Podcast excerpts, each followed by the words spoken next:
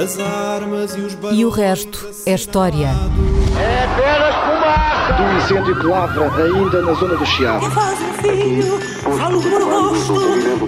Ai, milho vermelho, grave do cor, fogo de amor. Quer transformar este país numa ditadura. Não, não. Com João Miguel Tavares e Rui Ramos.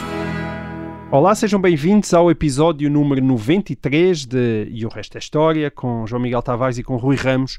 Nos últimos tempos temos dedicado pouco tempo às questões dos nossos ouvintes, pedimos muitas desculpas. Já sabe que tem um mail à disposição para isso, história.observador.pt e hoje vamos tentar compensar essa falha dos últimos programas. O Fernando Rodrigues enviou-nos esta pergunta muito curiosa.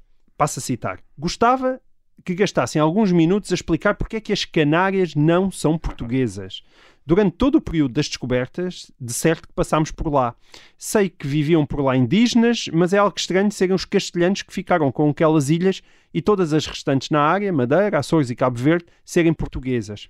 Ora, Rui, a história das Canárias é realmente fascinante porque, ao contrário da Madeira, Açores e Cabo Verde eram ilhas habitadas por um povo nativo chamado Guanches, que no século XV ainda vivia na Idade da Pedra.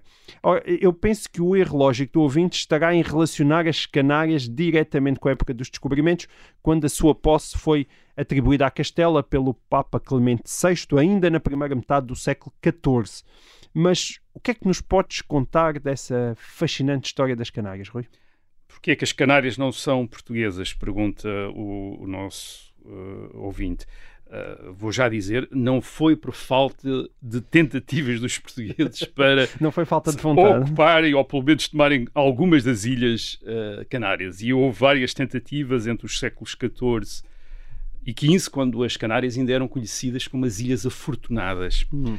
Uh, as Canárias têm oito ilhas maiores e uh, depois têm vários ilhéus e até rochedos uh, à volta. Uh, elas são conhecidas, não, não, não são uma descoberta do tempo das navegações do século XV, são conhecidas desde a Antiguidade Romana, mas de facto os europeus só se começaram a interessar e a explorar as ilhas na Idade Média e, como disseste, eram habitadas por uma, populações com uma civilização ao nível do neolítico e provavelmente aparentadas com os berberes do norte de África, como seria, aliás, Certo. lógico. Nós não sabemos porque já se foram, não é? Uh, eles neste momento uh, têm, existem apenas como material genético Exato. da população atual das Canárias, isto é, misturados com uh, o influxo de europeus da Península Ibérica que ao longo dos, dos séculos se instalaram nas Canárias. Os portugueses estiveram entre os primeiros a explorar as ilhas. Uh, uh, foram portugueses, uh, foram marinheiros da ilha de Maiorca, das Baleares, que então eram parte da coroa de Aragão, um, um reino peninsular. foram também marinheiros de Génova, uma república italiana. O, os maiorquinos foram os primeiros a tentar ocupar algumas das ilhas no princípio do século XIV, tanto quanto as fontes indicam. E, e, e, por causa disso, provavelmente no uh, século XIV, em meados do século XIV, o Papa encarregou o rei de Aragão Uhum. uh, de, da evangelização das ilhas, isto é, da conversão da população ao uh, cristianismo. De qualquer maneira, isto que está documentado não significa que as ilhas tivessem sido ocupadas por nenhum poder europeu até ao século XV. Hum. E, portanto, é, é, é, no século XV que uh, alguns nobres uh, vassalos do rei de Castela, portanto, um outro rei peninsular, uh, conquistaram três ilhas, a ilha de Lanzarote, a ilha de Fuerteventura e, e o, a ilha de El Hierro, o Ferro. os nativos resistiram. agora, o, o ponto importante desta que, é, que importa reter para perceber o que é que se está a passar nas Canárias neste, nesta época, o, o, ponto importante é que estas não eram iniciativas do Estado, isto eram literalmente iniciativas privadas destes uh, nobres que, por causa de serem vassalos de um determinado rei, envolviam o rei, mas de facto as iniciativas eram deles. Hum. Uh, isso por um lado. Por outro lado, também de notar que nunca abrangeram as ilhas todas, as oito ilhas todas. Quer dizer, neste caso aqui, por exemplo, são três ilhas. Portanto, Certo. isto abriu espaço para outras uh, potências europeias, nomeadamente para os portugueses poderem ter aspirações sobre as Ilhas Canárias. Essas aspirações já vinham de longe, já vêm do século XIV, em meados do século XIV, tanto quanto as fontes uh, indicam, Uh, no tempo do rei Dom Afonso IV, Dom Afonso IV foi filho do rei Dom Dinis, foi o pai do rei Dom Pedro, uh, terá havido umas primeiras expedições portuguesas às Canárias. Uh, é pelo menos o que o rei dá a entender numa carta ao Papa de 1345, onde aliás diz que os, os portugueses foram os primeiros descobridores das ilhas. Certo. Enfim, Portanto, essa carta ao é Papa já argumentava que as já Canárias argumentou uma prioridade portuguesa em portuguesas. relação às Canárias. E, e em 1341, eh, o rei de Portugal eh, tinha de facto contribuído para uma expedição, provavelmente de genoveses, não se percebe se é de portugueses, se é de genoveses, mas ambos participam. E essa expedição partiu de Lisboa eh, até às Canárias. Sabemos que a viagem demorou cinco dias, só para terem uma ideia da- da- do percurso. Ah, eles iam armados para conquistar alguma coisa, para conquistar ilhas. Eles estiveram nas Canárias no verão, entre julho e setembro, e trouxeram ah, de, de volta a Portugal quatro nativos, isto é, capturaram quatro nativos Certo. e trouxeram-nos de, de volta para Portugal, mas sobretudo vieram com a informação de que as ilhas não eram excessivamente interessantes, isto é, não havia grande riqueza. Certo. Aliás, ap- aparentemente a, a expedição não se- nem sequer terá dado lucro, o que, o que explica também porque é que aquelas ilhas estavam todas ali e ninguém correu a, É a- Convém explicar às delas. pessoas que na altura o turismo ainda não era uma indústria. Nada, o turismo não era, portanto, aquilo não era uma coisa muito. Não era praias Agora, bonitas, não fascinavam os O interesse português pelas Canárias aumentou no século XV. E, e porquê é que aumentou no século XV? Bem, primeiro porque os portugueses, desde 1415, estavam a conquistar, a tentar conquistar portos, cidades eh, costeiras no norte da África. Uhum. Ah, e as Canárias, que ficam a cerca de 100 km da costa ah, marroquina, eram uma boa, seriam uma boa base para ah, futuras expedições no, em Marrocos. E, eram também interessantes para outra coisa que os portugueses estavam a fazer, que era navegações ao longo da costa da África, para sul. E, portanto, também era uma boa base para isso. Sim. Ah, e depois, entretanto, os portugueses já, já tinham começado a ir adquirindo experiência de colonização de ilhas, como é o caso da Madeira, onde tinham experimentado culturas como o açúcar, e portanto já havia uma ideia de como é que se poderia, aquelas ilhas que, no meados do século XIV, não tinham parecido nada interessantes, Não tinham interesse económico, no passaram a século ter com a já era diferente, já havia uma ideia de como é que as podiam uh, uh, utilizar. utilizar. E, e por isso há expedições portuguesas às uh, Canárias no século XV, por exemplo, entre uh, 1424 e 1434 saem de Lisboa expedições, algumas uh, com uma grande dimensão, por exemplo, em 1424 levam 2.500 homens, 120 cavalos, Bom, Portanto, é mesmo é uma grande. coisa para tomar conta das ilhas que não tinham sido ocupadas pelos ah, nobres castelhanos. E, e há duas dificuldades. Ah, as dificuldades são uma tem a ver com os nativos. Os nativos resistiram aos castelhanos, resistem também aos portugueses, portanto não é fácil ah, ah, instalar, os, os europeus instalarem-se na- nas ilhas perante a hostilidade da população nativa e, por outro lado, a rivalidade castelhana. Isto é, o rei de Castela não gosta nada se- quando sabe que os portugueses estão a tentar ocupar algumas ilhas das Canárias, embora ele, não, ele rei de Castela, não, não as tivesse ocupado. Mais uma vez, aqui também entra em linha de conta aquele caráter ambíguo da, da ocupação. Isto é uma ocupação privada mais do que uma ocupação Hum. que nós hoje diríamos estatal. E o que acontece é que alguns dos vassalos do rei de Castela que estavam ah, nas ilhas, ah, em 1448, um deles decide vender a ilha que tinha, a ilha de Lanzarote, ao infante Dom Henrique.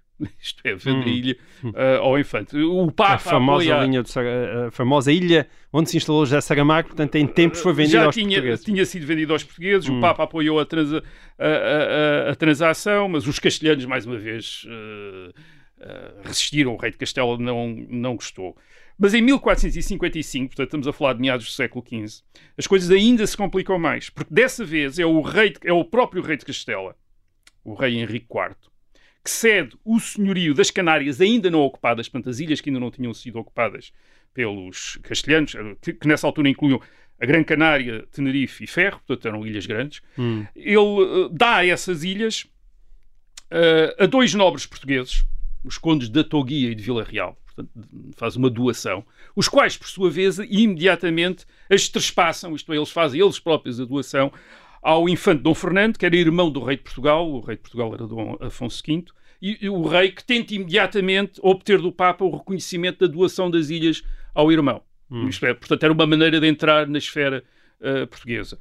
Uh, estava a correr bem, mas um dia, uns anos depois. Um dia ainda temos que abordar. É... Agora estás a dizer isso, que é o papel de notário do Papa. É um, é um Sim, bom o, tema, não é? O, o é Papa aqui era fundamental porque isto eram novas terras de, de, mas de acrescentado tu... e é o Papa que, digamos. Uh, legitima, seja, cauciona, isto é, obviamente não, não, as coisas são decididas muito, sobretudo pelo, pela relação de forças no terreno, claro. mas o Papa cauciona, legaliza Tu ias ao Papa como quem vai à conservatória, essa é, é um é bocadinho. Hum. Agora, o que aconteceu aqui? Portanto, o, o, o infante Dom Fernando tem as ilhas, Uh, o, o, Dom Afonso V conseguiu que o Papa reconhecesse a doação uh, hum. a favor do irmão, mas em 1468 Uh, um, mais de uma década depois, o rei de Castela, o Henrique IV, reconsidera isso. Ah, afinal, não era boa ideia ter dado aos portugueses e anula uh, uh, a, doação. a, doação. Ora bem, porquê é que os portugueses, a partir de determinada, altura, desistiram das, das, das Canárias? Canárias? uma das razões que às vezes é dada é a morte do infante Dom Henrique em 1460. E aparentemente o infante Dom Henrique é que era o grande entusiasta hum. das Ilhas Canárias. Mas verdadeiramente a grande a grande, a grande razão é o facto de as Canárias terem sido usadas na, numa primeira partilha do Atlântico entre portugueses e castelhanos. Geralmente as pessoas conhecem o Tratado de Tordesilhas de uhum. 1494, aquela divisão do mundo, mas antes de Tordesilhas houve um outro tratado uh, que dividiu o Atlântico e as Canárias foram importantes uh, para, uh, para esse para essa divisão. E vou, vou tentar explicar uh, como é que aconteceu esse tratado. Esse, esse tratado, uh, que é o Tratado de uh, Alcáçova, uh, seguiu-se a. Alcáçovas, aliás, desculpa. Seguiu-se a uma guerra entre o Reino de Portugal e o Reino de Castelo entre 1474 e 1479, durante hum. cinco anos. E a base dessa guerra esteve na uh, pretensão do rei de Portugal em ser sucessor ao trono de Castela. Hum. O rei uh, Henrique IV de Castela tinha morrido, o rei de Portugal estava casado com uma filha do Henrique IV e uh, disputou uh, o reino de Castela à meia-irmã de Henrique IV, a rainha Isabel. Portanto, ele, ele achou que ele, como casado com uma filha do rei, tinha mais direito ao trono do que a meia-irmã do, do, do, rei. Ainda Dom Afonso V. Certo. Um, Agora, o, o, ponto importante, portanto, esta guerra entre o Dom Afonso V e a Rainha Isabel de, de Castela, um, esta guerra foi importante porque nesta época, tal como o rei de Portugal reivindicou a coroa de Castela, os, uh, uh, Isabel I de, de, Castela resolveu pôr em causa o exclusivo que até então os portugueses tinham tido da navegação para o sul uh, ao longo da costa da África em direção ao Golfo da Guiné. Uh, e em 1478 uma grande frota castelhana entrou no Golfo da Guiné para comerciar ouro. Ora, os portugueses já tinham aí a fortaleza da mina e eram eles, portugueses, que tinham o controle do comércio do ouro dessa zona. E por acaso essa frota foi uh, destruída pelas armadas portuguesas, mas foi um primeiro sinal de que uh, talvez conviesse combinar com Castela arranjar uma combinação com Castelo de maneira a ressalvar as navegações e o comércio do Golfo da Guiné para Portugal. E é isso que se faz em 1479 pelo Tratado de Alcáçovas. Portanto, uma espécie uhum. de primeira versão do Tratado de Tordesilhas de 1494. Quando nós olhamos para aquilo, até parece que é um, há enormes cedências da parte do rei de Portugal. O rei de Portugal se, renuncia à coroa de Castela, portanto, diz a Rainha Isabel I é que é a Rainha de Castela, reconhece as Canárias como possessão do Reino de Castela e ainda mais, e reconhece o direito castelhano à conquista do Reino de Granada na Península Ibérica. Portanto, isto parece enormes certo. cedências. A verdade é que, em troca disto, Castela reconhece a Portugal a possessão dos Açores, da Madeira e de Cabo Verde e de todas as ilhas que viessem a ser descobertas no Atlântico a sul das Canárias. Portanto, todas as navegações a sul das Canárias tornavam-se exclusivas dos portugueses certo. e tudo o que viesse a ser descoberto a sul das Canárias, no Atlântico, seria para Como é o caso de. São Tomé, por exemplo. Sim. Além disso, reconhece-lhe o exclusivo dos extratos, os chamados extratos, isto é o comércio da Guiné, portanto o comércio do ouro, e ainda o direito de conquista do reino de Fez em Marrocos. Ou seja, Castela ficou restringida ao reino de Granada e no Atlântico às Canárias, e reparem que isto é antes da descoberta da América por Cristóvão Colombo, portanto não é o maior de todos os negócios para os castelhanos. E, eh, e deve ter parecido um excelente negócio para os portugueses ficarem com todo o Atlântico Sul e, sobretudo, com a navegação do Golfo da Guiné e o comércio do ouro que se obtinha eh, no Golfo da Guiné. Portanto, sim, se os portugueses tivessem ficado com as Canárias no século XV, hoje Portugal teria mais eh, 7 mil quilómetros quadrados. eh, mais 2 milhões de habitantes, só para terem uma ideia, as Canárias são, têm três vezes a superfície dos Açores e 10 vezes mais habitantes. Hum. Portanto, sim, teria sido uma ampliação interessante de Portugal, mas eh, no século XV, muito provavelmente, o ouro da mina deve ter parecido muito mais interessante do que as ilhas, do que as Ilhas Canárias. Portanto, foi um grande negócio para eh, Portugal, eh, mas ficámos sem as Canárias. Ficamos sem os canais. Bom, não se pode ter tudo.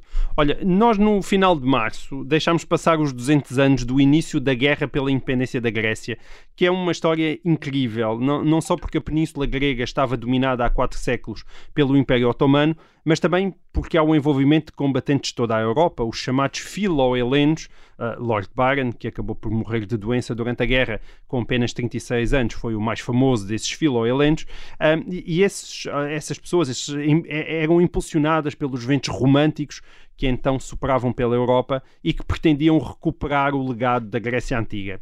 Entre eles, houve um português que se destacou, chamado António Figueira de Almeida, que, segundo as memórias do Marquês de Fronteira, chegou a tenente-general e a governador de Atenas, deixando, aliás, descendência luso-grega naquele país. Um, e é precisamente sobre ele que o ouvinte Mário Cabeças nos propõe que falemos. E passo a citar: A Grécia está a comemorar os 200 anos da independência e houve um português, o general António de Almeida, de Elvas, que foi um dos heróis. Eu próprio, diz o ouvinte, escrevi um artigo para o jornal Linhas de Elvas sobre esse militar elvense e reparei na importância que ele teve na Grécia quando visitei o Museu Nacional de Atenas.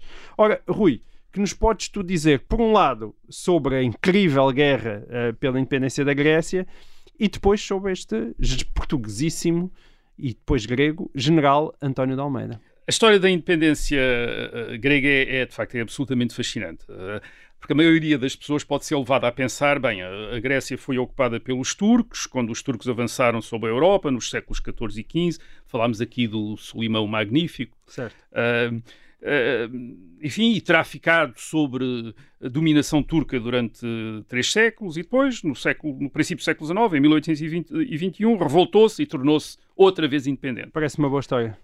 Pois, mas não é nada assim, quer dizer, esta história não tem nada a ver com isso. A Grécia nunca existiu, é bom dizer isso, como um Estado independente antes do século XIX. Ah, e o que aconteceu na, na década de 20 do século XIX, portanto há 200, há 200 anos, foi mesmo a invenção de um país que nunca tinha existido e de uma nação que também nunca tinha existido, isto é, a Grécia, ah, a, a Grécia que conhecemos hoje. O que havia no Império Otomano não era a Grécia, eram comunidades que falavam grego e Hum. que, na sua maior parte, eram cristãos ortodoxos sujeitos ao patriarca de Constantinopla, isto é, Hum. do atual eh, Istambul. Eles nunca tinham formado um Estado independente, eh, mas estes falantes de grego tinham sido eh, parte da elite dominante do Império Romano, sobretudo do Império Romano do Oriente, também conhecido por Império Bizantino, Biz- de Bizâncio, Uhum. um dos nomes de Constantinopla e de Istambul, uma cidade que tem vários nomes, que tem vários nomes.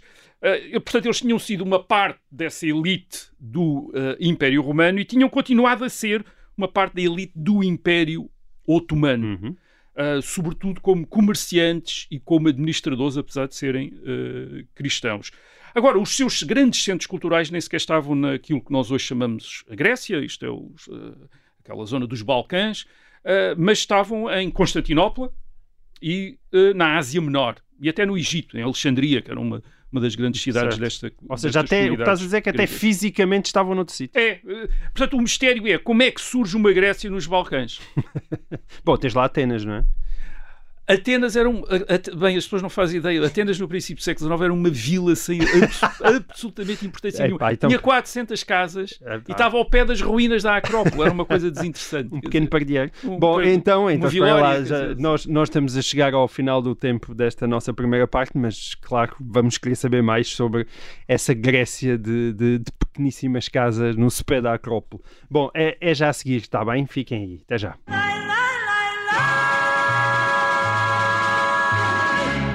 Olá, sejam bem-vindos a esta segunda parte do episódio número 93 de O Resto é História. Nós estávamos a falar da invenção de um país chamado Grécia, que nós achamos que existe desde tempos imemoriais e, na verdade, é uma Não. criação, mais uma vez, do século XIX. Do século XIX, nós estamos Bom. aqui sempre a atribuir ao século XIX uma grande parte das coisas, mas nem sempre estamos errados. E neste caso acho que não, acho que também não. E então, conta-me E lá. então a, a questão que estávamos a levantar é como é que surge uma Grécia nos Balcãs, isto é, no, no território que hoje nós identificamos eh, com eh, a Grécia. Basicamente temos duas razões. A primeira tem a ver com a decadência do Império Otomano no princípio do século XIX. No século XIX, o Império Otomano vai ser conhecido como o homem doente da Europa. Isto é, um Estado moribundo que toda a gente à volta está à espera que Que nem abutres. eh, que eh, caia para algum lado para ficarem com os despojos. Isso também é uma das razões porque, porque eh, durou tanto tempo. É Hum. porque as grandes potências europeias que estavam interessadas na partilha do Império Otomano, e eram sobretudo a Rússia, a Grã-Bretanha, a Áustria e a França, eh, controlam-se umas às outras. Isto é, tentam evitar que a outra fique com uma grande parte do Império eh, Otomano. Por exemplo, a Rússia está interessada em Constantinopla, mas eh, com isso iria chegar ao eh, Mediterrâneo. Logo, a Grã-Bretanha não está nada interessada que a Rússia eh, fique com Constantinopla e eh, avance pelo Mediterrâneo. Até porque imagina que se a Rússia ficar com, com, com Constantinopla, o czar vai reforçar a sua pretensão a ser o protetor dos cristãos ortodoxos, o que lhe daria, hum, digamos, uma legitimidade para reconstruir o Império Bizantino. Isto é, para tornar o Império Otomano outra vez um Império Cristão. Hum. Repare, o- nós podemos entender quase o Império Otomano como o Império Bizantino dominado por muçulmanos, com minorias cristãs importantes. No século XIX há uma possibilidade de tornar o Império Otomano outra vez o Império Bizantino, isto é, um Império cristão com até com uma maioria muçulmana, mas dominada pelos cristãos. E, e esse é um dos projetos russos, reconstruir o Império Bizantino a favor do czar ou de alguém, enfim, algum cliente do, do czar. A Grã-Bretanha nem a França estão interessados eh, nisso. Mas, por, por outro lado, a Grã-Bretanha e a França estão interessadas, por exemplo, no Norte da África. A Grã-Bretanha está muito interessada no Egito, eh, a, a França está muito interessada no, eh, naquilo que é a Argélia, a Tunísia. eh, portanto, a Rússia também não está interessada em que eles fiquem com esses territórios. Portanto, há razões para simultaneamente manter o Império Otomano e ao mesmo tempo deixá-lo ir Certo. desagregando para o irem uh, para o irem ocupando. Os russos são aqueles que estão mais, uh, digamos, mais envolvidos. E estas revoltas gregas no princípio do século XIX são o resultado da infiltração da Rússia. Uh, isto é, uh, aliás, em uh, dizer? centenário da, da, da, da Revolução Grega, isto é, da- do começo da Guerra da Independência Grega, coincide com uma uh, entrada de gregos armados no Império Otomano a partir da Rússia e comandados por um general grego que, que estava ao serviço da Rússia. Portanto, eram, digamos, agentes russos, digamos, que estavam a, a tentar subverter o, eh, o Império eh, Otomano. A Rússia não consegue depois dar a, estes, eh, a esta incursão grega o apoio que talvez tivesse a intenção de dar ou que os próprios gregos eh, esperavam, em grande medida porque, porque os franceses, os eh, britânicos e os austríacos conseguem convencer a Rússia a abster-se. Certo. O que acontece é que há um grande apoio na Europa para a causa grega e, a partir de 1825-26, as potências acabam por decidir intervir a favor dos gregos. E intervêm todas, todas juntas, que é precisamente para nenhuma delas ter, eh, ter eh, maior peso do que as outras. E é em 1827, Hum. uh, na uh, Batalha de Navarino, que as esquadras inglesa, francesa e russa destroem a esquadra otomana e, praticamente com isso, garantem a independência grega. Uma vez que uh, nós estamos a imaginar a Grécia, a Grécia é um conjunto de, ou aquilo que vai ser a Grécia dos Balcãs, é um conjunto de montanhas e de ilhas. As montanhas são mais ou menos inacessíveis. As ilhas têm de ser. É, uh, as forças navais são fundamentais para manter o controle. A partir do momento em que o Império Otomano deixou de ter uma marinha capaz de controlar as águas do Egeu, uh, perdeu qualquer possibilidade de recuperar, uh, recuperar as, os territórios sublevados pela. Pelos gregos. E Okay, depois, claro, há certo. também uma intervenção do exército francês em 1828, enfim, basicamente existe Grécia porque as potências europeias, sobretudo a França, a Grã-Bretanha e a Rússia, quiseram que existisse uh, Grécia. E Exato, mas, sobretudo mas- a Rússia. ok, mas todos, se tantos a queriam, porque é que nenhum ficou com ela? Ah, ah, porque todos as queriam, quer dizer, basicamente. Isto é, ah, na Grécia continua a haver, depois de 1800, ah, os partidos gregos, depois de 1827, 28, 29, quer dizer, quando a Grécia depois é, fica reconhecida como independente, são, é, o partido, é o Partido Francês, o Partido Britânico e o Partido Russo. É mesmo, quer dizer, isto é, o- o- as três potências continuam a dominar ah, as, ah, A vida interna. política da Grécia. Hum. Só, para só para terem uma ideia disso. O primeiro presidente da Grécia, a Grécia inicialmente é uma república. Hum. O primeiro presidente da Grécia, que tem o título de governador, mas é um presidente da república, digamos assim, o primeiro presidente da Grécia independente, entre 1827 e 1831, foi um senhor chamado Ioannis Capodístrias. Hum. Quem é que tinha sido este senhor Ioannis Capodístrias? Tinha sido o ministro dos negócios estrangeiros da Rússia entre 1816 e 1822. Era o ministro dos negócios estrangeiros da Rússia que se tornou presidente da República Grega. uh, grega. Isto é, por outro lado, a história também é curiosa por esta, pela dificuldade que nós temos em quando jogamos com a ideia de nacionalidade e identificar estes indivíduos. Este, este portanto, ministro dos negócios estrangeiros da da Rússia, Rússia. tinha nascido em Corfu, Hum. que era uma ilha que, quando ele nasceu, era território veneziano. Portanto, ele na prática era italiano, até estudou em Pádua Certo. Exceto que a sua família vinha da Eslovénia, da cidade de Capor, e daí o nome dele, Capodístrias, que Hum. refere esta, essa origem da família. O que é que o fazia grego? Ele nunca tinha estado na Grécia. A primeira vez que ele pôs o pé eh, na Grécia foi quando foi tomar posse como presidente da República. nunca, tá, nunca tá lá tinha estado. O que é que o fazia eh, grego? Hum. era uma família, a família dele que falava grego e eh, cristão ortodoxo. Quer dizer, era isso, era só isso. De resto, ele era, podia ter sido italiano, russo e até suíço. Ele também tinha Hum. nacionalidade suíça, eh, porque tinha, enquanto diplomata russo, tinha ajudado eh, a, enfim, a garantir a independência da Suíça durante as guerras eh, eh, Nós temos a mania da União Europeia, mas na verdade a Europa ainda foi mais unida do que é hoje em dia. É? Havia uma grande. eh, isto é, então nesta época, esta época do princípio do século XIX, depois das guerras napoleónicas, toda a gente está em todo lado. Ah, agora, há uma segunda razão. Portanto, eu dei aqui as razões diplomáticas. As razões diplomáticas. E, portanto, a crise do Império Otomano, decadência do Império Otomano, as potências europeias a tentadas a partilhar, e digamos que a Grécia foi um, um dos primeiros resultados da partilha do Império Otomano. Hum. Uh, a segunda razão tem a ver, obviamente, com estas as tais elites que falam grego uh, no Império Otomano. Uh, como disse, são comerciantes. A maior parte dos comerciantes, o comércio está na mão dos gregos no Império Otomano. Uh, são, obviamente, o clero da Igreja Ortodoxa, que é muito grande e muito importante, com o Patriarcado de Constantinopla. E são também uh, servidores do Império Otomano. Uh, muitos dos grandes burocratas, isto é, dos administradores do Império, são cristãos gregos. Por exemplo, quase todos os diplomatas são cristãos gregos. Era o mais fácil, isto é, o Império, o Império Otomano, o Império Muçulmano usa estes cristãos para lidar com os europeus.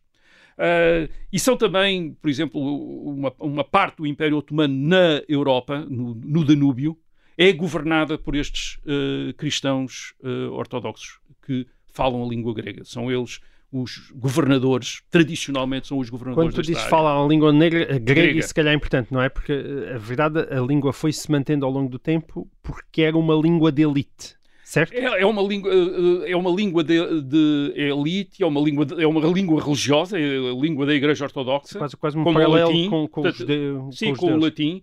Portanto, é uma língua. uh, é um- é uma língua. uh, e era uma língua de comunicação, quer dizer, entre populações, como tinha sido desde a antiguidade, uma língua de comunicação, uh, de comunicação entre várias. Uma língua franca, uma espécie de língua franca entre várias, as várias comunidades do Médio Oriente. Portanto, isto é, se- o facto de haver uma comunidade que fala grego numa determinada altura não quer dizer que tenha nada a ver com a Grécia Antiga. Isto era apenas uma comunidade que tinha eh, adotado a língua grega como língua, como sua língua eh, do dia a dia e, como, eh, e falava, portanto, um dialeto do grego. Portanto, não, não, tenham, não são descendentes, não são necessariamente descendentes de gregos que tenham vindo daquelas cidades-estado do eh, século V a.C. São comunidades do Médio Oriente que adotaram a língua grega e que adotaram eh, depois também a religião cristã e que mantiveram a religião cristã e mantiveram a, a- a língua grega. Ora bem, isto é interessante porque isso é que dá a ideia da invenção da Grécia. Hum. O que está, o que estes, o que estes helenistas dentro desta, dentro desta elite, desta, desta elite de- que fala grego e é cristã, aparecem estes helenistas que são aqueles que querem basicamente usar a língua grega como fator de identificação de uma nação grega. Isto é, querem dizer a estes cristãos ortodoxos que falam grego no Império Otomano, nós somos a Grécia. Hum. Nós somos um país, nós somos uma nação. Eles, curiosamente, não eram conhecidos como gregos, eram conhecidos como romanos. Certo. Eles faziam, eles faziam parte de uma comunidade que era a comunidade romana, isto que eram os turcos, chamavam-nos os romanos, isto é do Império Romano, portanto eles eram os romanos. O que estes helenistas do século XVIII e XVII, esta, que são uma elite intelectual dentro desta... E que tem muito a ver com o romantismo? E tem a, ver, tem a ver com o iluminismo no século XVIII e depois tem a ver com o romantismo também, mas sobretudo tem a ver com a importação da ideia de nação que é divulgada um bocadinho pela Revolução Francesa eh, e da soberania Certo. da nação eh, no fim do século XVIII. E o que eles estão a tentar fazer é usar estas comunidades que falam grego e, se- e têm a religião cristã para dizer-lhes nós somos a Grécia, nós temos de fazer a nação grega. A descrição que tu estás a fazer dessa fundação da Grécia é extremamente parecida com a fundação de Israel no século XX. Sim, também é, um- é uma é, é usar também comunidades que são definidas Dispersas? pela eh, Religião pela religião, pela Impacto língua, como a- daquele pela- caso, o hebreu, uma língua apenas litúrgica já, Certo. uma vez que já não é fala, já não é falada no dia a dia, o grego, este grego é falado no dia a dia, mas eh, e fazer disso um, um fator de nacionalidade eh, e até de reivindicação de um Estado próprio. É isso que estes Sim. no fim do século XVIII e princípio do século XIX, estão Que não tinham, a nada, fazer. não tinham nada a ver com o Sócrates nem com o Platão, mas que reivindicam a herança de Sócrates e de Exato. Platão. Eles, têm, eles estão divididos entre duas dois grandes projetos. Um é a reconstituição do Império Bizantino, isto é, transformar o Império Otomano outra vez num Império Cristão. Portanto, esse é um dos, uh, um dos projetos. Que é o que mais, o mais interessa à Rússia e aquele que mais assusta, Certo. aquele que mais assusta que falha, não é? as potências, uh, as potências ocidentais, Uhum. a França e a Inglaterra. Uma vez que imaginam que isso seja a forma da Rússia se tornar dominante no Mediterrâneo. Certo. O outro projeto é um projeto mais, ainda mais fantástico, mais fantasioso, que é ahm, irem para a ideia de uma terra grega, isto é, tal como a terra de Israel, uma terra grega, que seria ah, o correspondente à área dos Balcãs, onde no século V a.C. tinham existido as cidades-estado eh, gregas, e dizer essa é a Grécia, aí é a Grécia. Portanto, vamos tornar-nos in- independentes nessa Grécia. Como, repito, era uma fantasia. Atenas, em 1830, tem 400 casas, é um lugarejo, quer dizer, não- quase não existe. Os grandes centros do helenismo não estão nesta Grécia dos Balcãs, estão em Constantinopla, estão na Ásia Menor, em Esmirna, que é uma das grandes cidades gregas, muito maior do que qualquer cidade na, Hum. na Grécia a- a- atual, e estão, claro, na Rússia, isto é, em todos os gregos oh, cristãos ortodoxos que estão ao serviço do Império Russo, e é na Rússia que fundam uma sociedade secreta, a Sociedade dos Amigos, ah, que inicia em março de Uh, 1821, aliás, é em 22 de fevereiro de 1821, mas é 6 de março no calendário gregoriano, a partir da Rússia, uh, uma invasão do que é hoje a Roménia, hum. que então era território otomano, para provocar uma insurreição nos Balcãs e com a ideia de, de criar uma oportunidade para a intervenção da Rússia, certo. que não se dá imediatamente porque a Inglaterra a Áustria e a França bloqueiam a intervenção. Mas como é que uma Rússia? extraordinária invenção destas, que, com a maneira como tu descreves em si é simultaneamente fascinante e bizarra, como é que ela se concretiza e corre bem? Porquê é que tanta gente adere, não é? Quer dizer, porquê é, que, porquê é que há tanta gente a aderir a esta invenção? Bem, em primeiro lugar, porque, portanto, isto é uma invenção das elites, das, das elites, dos nobres que estão ao serviço do Império Otomano, dos comerciantes mais ricos e mais cultivados, hum. de uma parte do clero ortodoxo, sobretudo aquele que está ligado ao patriarcado certo. de Constantinopla. Mas não são estes que andam aos teus. Como é que esta gente toda, isto é, como é que há tanta gente que uh, se une ou segue estes inventores uh, da Grécia? Bem, em primeiro lugar, porque os cristãos ortodoxos uh, uh, têm razões para não estar muito satisfeitos dentro da, do, Império, do Império Otomano. Eles estão sujeitos a, uma, a, uma, a, penal, a penalidades por serem cristãos, portanto, vivem numa espécie de minoridade uh, cívica, têm de pagar impostos, são perseguidos pelos muçulmanos. depois, porque o próprio governo otomano reage a esta incursão grega, como já tinha reagido antes, uh, através de represálias sobre as comunidades cristãs de língua grega. Por exemplo, um, um, causa um escândalo enorme em abril de 1821. O sultão ordena a execução do patriarca de Constantinopla Portanto. No, no domingo de Páscoa.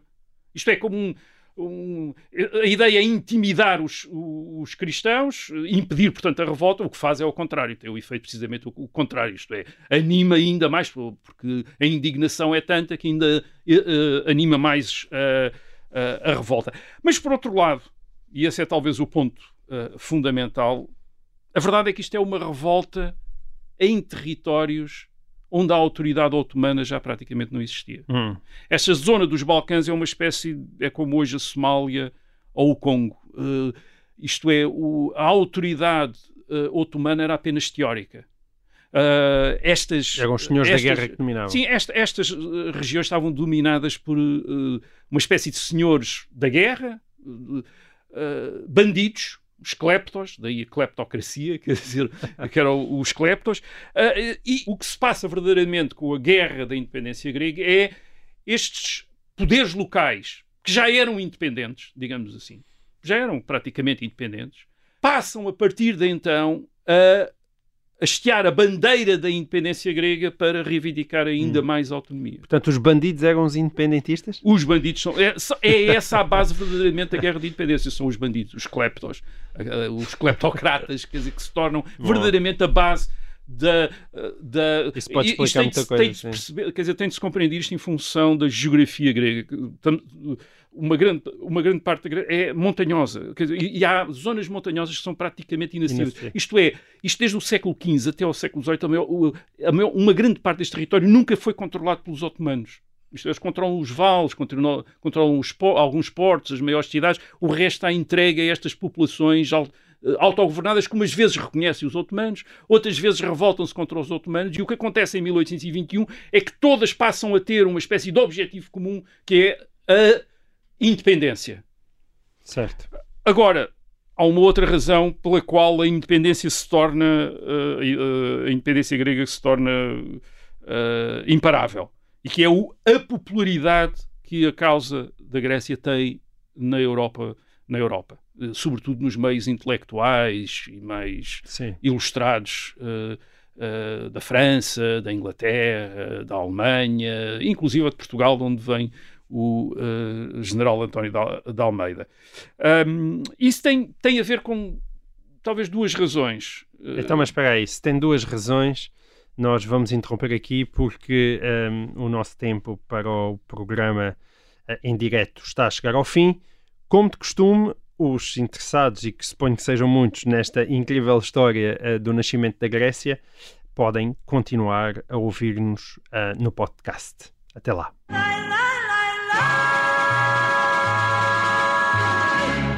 Ok, Rui, conta-nos então duas razões. Conta-nos então essas, Vou dar as duas razões. essas razões entre- porque a Bem, atração Esta atração a pela causa da- grega, da 1821, Grécia. ah, há a incursão a partir da Rússia, que aliás é uma incursão que falha, não, não vai longe, ah, mas ah, durante esse mês há também uma sublevação, sublevações dos Balcãs que, ah, a que se acabam por juntar uma grande parte destes bandidos ah, e que acabam por formar mesmo uma grande base de contestação do, do ah, poder otomano ah, naquilo que vai ser a Grécia. Porquê é que isto entusiasmou tanta gente na Europa? Hum. Bem, a primeira razão é uma razão muito prática. É que depois das guerras napoleónicas, que tinham acabado em 1815, portanto havia seis Poucos anos, antes, havia imensos soldados desocupados, e sobretudo oficiais, desocupados na Europa. Isto é, gente que tinha, tinha feito a guerra nos exércitos napoleónicos, que eram exércitos multinacionais, onde tinham combatido portugueses, alemães, italianos, polacos, Certo. eh, enfim, toda a gente de nacionalidades. E depois da derrota de Napoleão, essa gente fica desocupada. certo. Isto é, sem nada para Seja na Grécia, seja em Portugal, não é? Porque também Em andaram a por cá, não é? E portanto houve gente que foi para a Grécia, isto é, quando há uma guerra na Grécia, então vamos Lá para a vamos Grécia. nós. Ah, Também e há gente que veio também para Portugal, isto é, as guerras civil, a Guerra Civil Portuguesa de 1832-1834 está cheia de franceses, de polacos, de britânicos, como mercenários, quer dizer, portanto, há, há imensa gente disponível para ir, para, eh, militares Para disponíveis para irem para, o- para uma guerra onde, onde, quer, onde, onde quer que seja que esteja a acontecer essa guerra. Mas a segunda razão tem a ver, tem a ver com a mitologia da Grécia. Hum. Uh, e com o sucesso dos helenistas em associarem a causa da independência grega à memória da Grécia Antiga. Uh, para muitos dos intelectuais europeus, como Lord Byron, o que está a acontecer é o renascimento da Grécia Antiga. Isto é, aquela Grécia dos filósofos, uh, dos uh, dramaturgos, do- uh, dos arquitetos, enfim, que, é, que nesta altura, no séculos, no, no século XVIII, são, é considerado o berço da civilização ocidental, a Grécia, Sim. ia-se tornarem, ia-se finalmente libertar da opressão bárbara dos otomanos. sim. E, Ainda portanto, não tinham sido apresentados aos cleptos, não é? Ainda não tinham sido apresentados aos cleptos. Ah, e é isso que faz, o, por exemplo, escritores como o Lord Byron entusiasmar-se e ir para a Grécia julgando provavelmente que iria encontrar os descendentes de, Só- de- Sócrates e de Platão, quando de facto eram os cleptos que estavam lá à E espera, morreu lá, não é? à espera dele. E, E lá morreu, com morreu. uma, com uma doença. O- o- estas razões devem explicar. Com 36 o- anos, muito novo, é? uh, sim, bastante novo. Estas razões devem explicar a presença do António de Almeida, É verdade, o Eh, nosso português que é agora. o nosso português, O foco da pergunta do, do um dos focos da, da pergunta, uh, que António tinha, Figueira de Almeida. tinha combatido uh, uh, n- durante as guerras peninsulares no exército português, no exército português dirigido pelo Marshal Beresford, uh, contra os franceses, e muito provavelmente por, digamos, por uh, falta de, de ocupação As razões que tu apresentaste. Uh, mas também por talvez por filoelenismo, quer dizer, isto é entusiasmado pela causa da. Em 1825 vai para a Grécia, uh, onde lhe é dado o posto de coronel e onde acaba por se tornar importante uh, como inspetor e organizador dos regimentos de cavalaria do, uh, das forças uh, gregas. Ele depois tem im- importantes posições de comando, incluindo uh, é o comandante da, da cidade de Porto de Nafplion, que é a primeira capital da Grécia até 1834, que é, no- que é uma Hum. cidade no, no Peloponeso. Uh, e, e de Demonstrando que que, a é demonstrando que Atenas era o mesmo tal Era, sim, casario, não a- é? a- a Atenas, Atenas, enfim, para contar a história, contar a história, Atenas torna-se capital porque é uma decisão do rei eh, que depois as potências europeias dão à Grécia em 1832, que é um filho do rei da Baviera, Hum.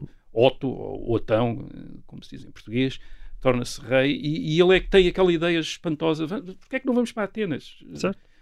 Bate com esta rolê, ideia. Quer dizer, é um bocadinho como alguém chegar a Portugal e ir para Conímbriga. Vamos fazer uma capital em Conímbriga. Quer dizer, é um, é um bocadinho assim. Quer dizer, portanto, foram lá e de facto lá fizeram. eh, Aliás, é curioso, as, as expedições, as expedições militares europeias à Grécia, como por exemplo a expedição militar, eh, a expedi- a expedição militar francesa, são também expe- expedições científicas.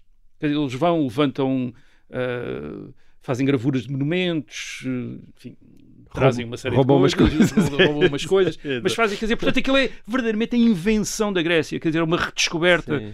é uma descoberta, de, eh, é uma descoberta da Grécia. O, o António Bom, Almeida, certo. portanto, fica depois na Grécia. É curioso, ele em Que é, mas era uma, 1834... era uma iniciativa individual, não é? sim, Portugal vai nada tinha a ver com o Nada, assunto. nada. Uh, uh, ele, em 1800, portanto, Portugal nem sequer tem relações com. não reconhece a Grécia. Durante muito tempo, as potências europeias não reconhecem a Grécia independente. em 1834, uh, a Grécia, uh, já então o reino da Grécia, uh, mostra-se interessado em estabelecer relações com Portugal. E tem uma ideia que é enviar o próprio António Almeida como representante diplomático para uh. Portugal. Portanto, ele na altura já é cidadão grego, quer dizer, viria. Ele acaba por não vir. uh, depois, o, quem fica a representar os interesses gregos em Portugal é o embaixador na- em Madrid, quer dizer, portanto, fica. Hum. Uh, uh, uh, ele casa na Grécia, tem filhos na Grécia, um filho dele depois torna-se um herói da guerra, mais outra guerra de independência de- da Grécia em, mil, em 1913, o Antinos Almeida, portanto ele nessa altura já não é António Al- Almeida, já não é António, já tem o nome. uh, uh, e há o retrato do António Almeida num museu de, de História Nacional de Atenas, um senhor com uns grandes bigodes, quer dizer, mas está lá, portanto é um dos heróis da independência grega. Bem, mas como, como é que ficamos no fim? Quer dizer, a, a Grécia de há 200 anos, portanto a Grécia dos anos 20 do século XIX, é uma Grécia muito mais pequena do que a Grécia atual. Deve ser menos de metade, muito menos de metade. Ah, e tem apenas um terço daqueles que falam grego no Império Otomano. Hum. Portanto, a maior parte da população que fala grego e é cristã continua no Império Otomano. Ah, isso faz com que a Grécia e os governos gregos estejam sempre com planos de anexação de territórios otomanos e de reivindicação de soberania sobre territórios otomanos. Geralmente são as potências europeias, europeias que impedem os gregos de fazer avanços no Império Otomano. Uh, mais uma vez, não é, é, é para impedir o medo que as potências europeias tenham, é Da que essas, essas guerras com, a, com uma, uma guerra greco-turca provocam uma crise no Império Otomano, isto é, desagregue o Império Otomano e, e, portanto, permita, por exemplo, à Rússia Uhum. uh, tomar conta do que lhe, uh, enfim, do que lhe uh, interessar. Portanto, é- este reino, este- esta, esta Grécia é contida.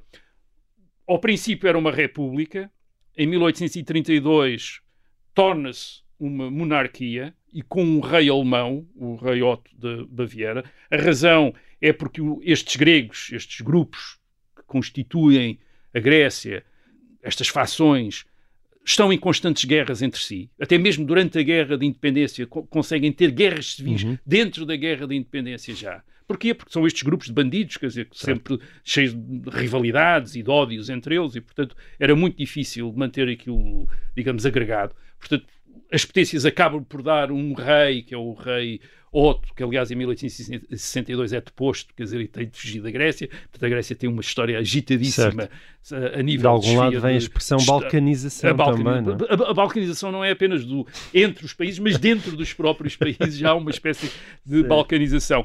E a Grécia acaba por atingir o estado, eh, o estado que nós, eh, com, a configuração que, com que nós a conhecemos hoje, já no século XX, no princípio do século XX. Portanto, há, há 100 anos, depois da, da, da- da Primeira Guerra Mundial, quando aproveita o facto do Império Otomano ter estado ao lado da Alemanha e da Áustria durante a guerra, ah, e se tinham colocado ao lado dos derrotados. A derrota do Império Otomano no Médio Oriente provoca a desagregação total do Império Otomano e os gregos julgam que é a oportunidade deles de incluírem na Grécia todas as populações que falam grego e que são cristãs, ortodoxas, ah, e os territórios onde essas ah, populações vivem, sobretudo na Ásia Menor. Ah, e em- invadem a Ásia Menor, uma, uma espécie de uma expedição para conquistar o território. Os turcos agora já não são otomanos, já é a Turquia. Hum. Os turcos conseguem parar essa invasão, derrotam os gregos. Ah, fazem um enorme massacre de populações gregas. Uma ah, isso era uma, uma coisa que era importante notar. Desde 1821, estas guerras entre os gregos e os, uh, e os turcos são guerras de, uh, com Uma violência. não é? imensa violência, imensas perseguições étnicas, limpezas étnicas. Reparem, nós estamos a falar de populações que estão todas misturadas, isto é, não há nenhum território que seja só habitado por cristãos e outro território por muçulmanos, eles estão todos misturados uns com os outros. Portanto, mesmo na Grécia, vive, metade da população de Atenas é muçulmana. Hum. Isto é, daquela pequena população de Atenas, metade é muçulmana. Uh, quando se constitui a Grécia como reino independente, muitas dessas população foge para o, aquilo que ainda era o Império Otomano. Uh, outros ainda ficam, na, uh, ainda ficam na Grécia, que tem uma, uma população uh, muçulmana importante até ao século XXI. É nesta guerra, depois dos anos 20, de 1921, uh, 22, que há uma espécie de troca de populações. Os turcos expulsam cerca de um milhão de gregos, mais de um milhão de gregos, da Ásia Menor, que vêm para Cristãos a ortodoxos, não é Portanto, cristãos ortodoxos de língua grega Exato. se tornam gregos, ah, cidadãos da Grécia, ah, e da Grécia são expulsos também, enfim, umas centenas de milhares de muçulmanos. e além disso, como estava a dizer, os otomanos organizam uns massacres de cristãos, cerca de meio milhão de cristãos, na Ásia Menor, ao lado dos massacres também de arménios que já Certo. tinham, Sim. tinham feito. genocídios nesse, nesse Sim, aspecto. não é? eh, uma espécie de, de, eh, de genocídios. Mas é assim, eh, portanto, o que, o que é que nós. De alguma maneira, a independência grega, as guerras da independência grega em 1821 são o princípio daquilo que vão ser as guerras do Médio Oriente eh, até aos dias de hoje. Isto é, a partilha do Império Otomano, é isso que ainda estamos, em certa medida, a assistir.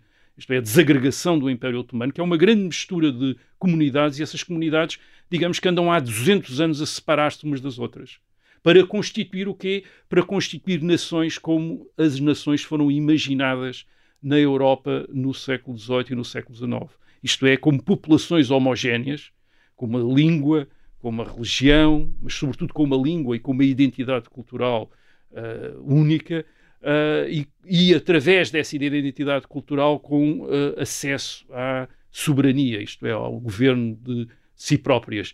É esta ideia que, ao introduzir-se no Império Otomano, provoca estes conflitos que ainda hoje não acabaram, porque estas comunidades ainda não se separaram, isto é, entre cristãos e, e- e muçulmanos, entre várias comunidades ah, correntes muçulmanas, xiitas, ah, sunitas, são as guerras que ainda hoje existem. Quer dizer, são, é, é a tentativa de constituir Estados nacionais numa região que, foi, que tinha sido sempre uma região de impérios. e de impérios multinacionais ou multirreligiosos, com várias religiões, com várias nacionalidades. Digamos que a Grécia, a guerra da independência grega em 1821 foi o, foi o começo desta longa guerra de desagregação do Império Otomano, tal como, em certa medida, ah, a partir de 1914, 1918, no caso da Europa, temos também a desagregação do Império Austríaco, que- do Império da Áustria-Hungria, que também ocasionou uma série de guerras ao longo do ah, século XX. Mais uma vez, a mesma, a mesma causa. Comunidades, populações com línguas, com eh, identidades culturais, com religiões diferentes, que estão todas misturadas no mesmo império, que a partir de determinada altura são, digamos, entre aspas, convidadas a separar-se em nações. Como é que se separam? Eh, que territórios? Não, que não há território para to- às vezes não há território para todas. Eh, quer dizer, que, quem é que fica num determinado território? Como é que se consta- consegue construir uma, consegue elaborar uma população homogénea? Há sempre minorias que ficam nesse território e que continuam a reivindicar a pertença a outros, a, a outros Estados. Ah, enfim, é um, foi, portanto, aquilo que começou não foi apenas a independência grega, foi este ah, processo que ainda não acabou de divisões ah, territoriais na Ásia Menor e no Médio Oriente. Muito bem. Uma história realmente fascinante. Bom, assim termina este, em grande estilo, este episódio número 93 de E o Resto é História. E nós cá estaremos para a semana. Até lá.